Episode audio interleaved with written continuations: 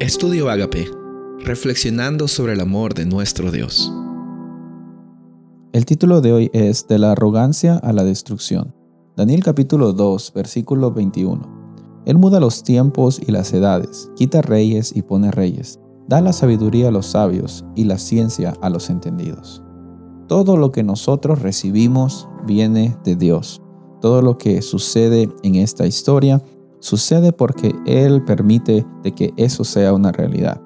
Y es muy común en aquellos tiempos de eh, los babilonios, en aquellos tiempos de Daniel, de que las personas usaban las fiestas como una oportunidad para mostrar las grandes cosas que ellos habían logrado.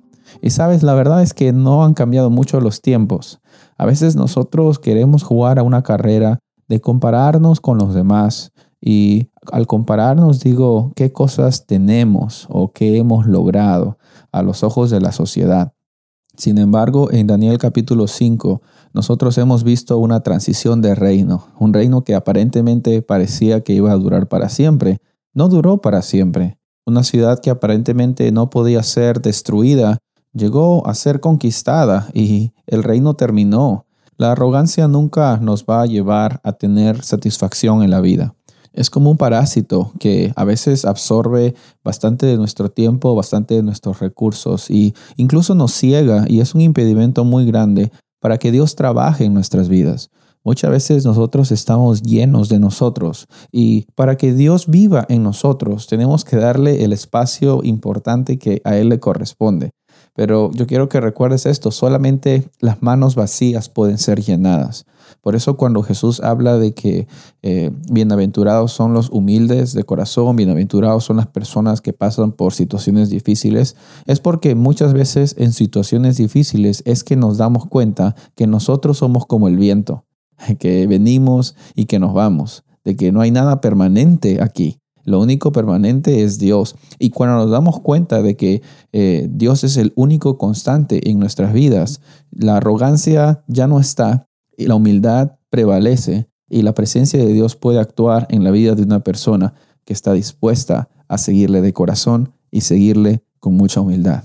En esta semana hemos estudiado sobre esta historia de Belsasar, sobre cómo él, habiendo escuchado el testimonio de su propio abuelo de Nabucodonosor, habiendo también reconocido de que eh, Dios era un Dios verdadero, porque él lo vio en la vida de, su, de su abuelo y decidió rechazarlo. Esa es una lección grande también, porque la relación que nosotros tenemos con Dios es algo personal. Nadie te lo puede dar, tampoco nadie te lo puede quitar. Gloria a Dios, nadie te lo puede quitar. Hay un dicho muy conocido que dice de que Dios tiene hijos e hijas, Dios no tiene nietos, Dios no tiene nietas, Dios tiene hijos e hijas. ¿Qué significa? De que Dios necesita ser el Dios de tu vida, que no sea el Dios de tu papá o el Dios de tu abuelo o el Dios de tu esposa.